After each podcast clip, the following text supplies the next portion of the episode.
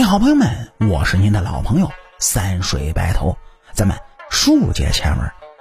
这上回书啊，给您各位说到，说之所以满清政府这么财大气粗的说赔款就赔款，就是因为这清朝的国门打开之后，新增加了非常多的税种，这样让晚清的财政收入是大幅度的增加。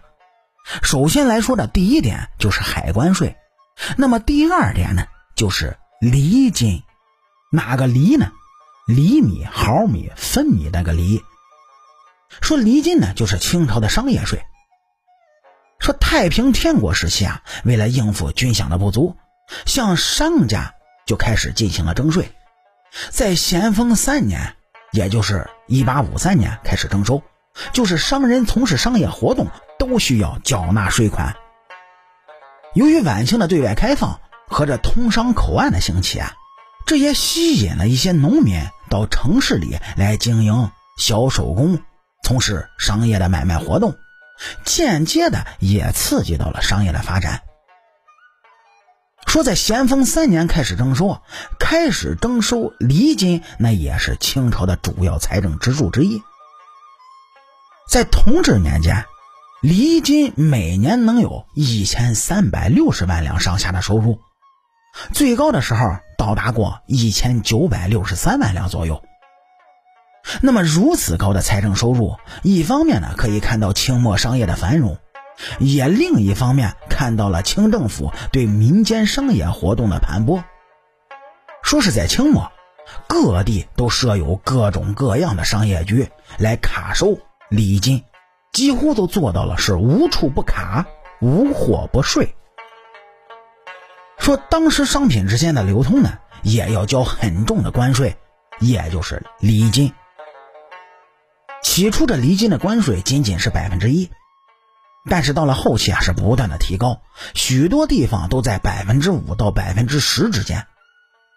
您就比方说，在同治初年，上海的油豆饼的礼金税率就比咸丰十年的时候增加了十余倍。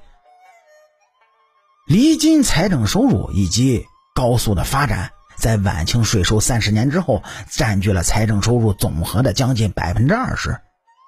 那么，如此高的厘金，严重剥削了手工业者和中小的商人，打击了民族工商业的发展。除此之外，还有第三大的财政收入，那就是铁路。说刚开始呢，清朝政府认为修建铁路是破坏风水。不肯修路，但是在甲午战争之后呢，清政府这才发现，在战争中，由于没有铁路，这援军物资等后勤的补给只能靠着马车来推，贻误了战机。于是，晚清政府在全国各地广泛的修建铁路。之后呢，大清官员也发觉铁路能使地方的财税收入急速的增加。正所谓火车一响。黄金万两，尤其是在一九零六年通车的罗汉铁路，去掉借款的利息成本，每年还净赚三百多万两的白银。这还不算各地火车站所带来的商税收入。于是啊，铁路就成为了清朝官员的香饽饽。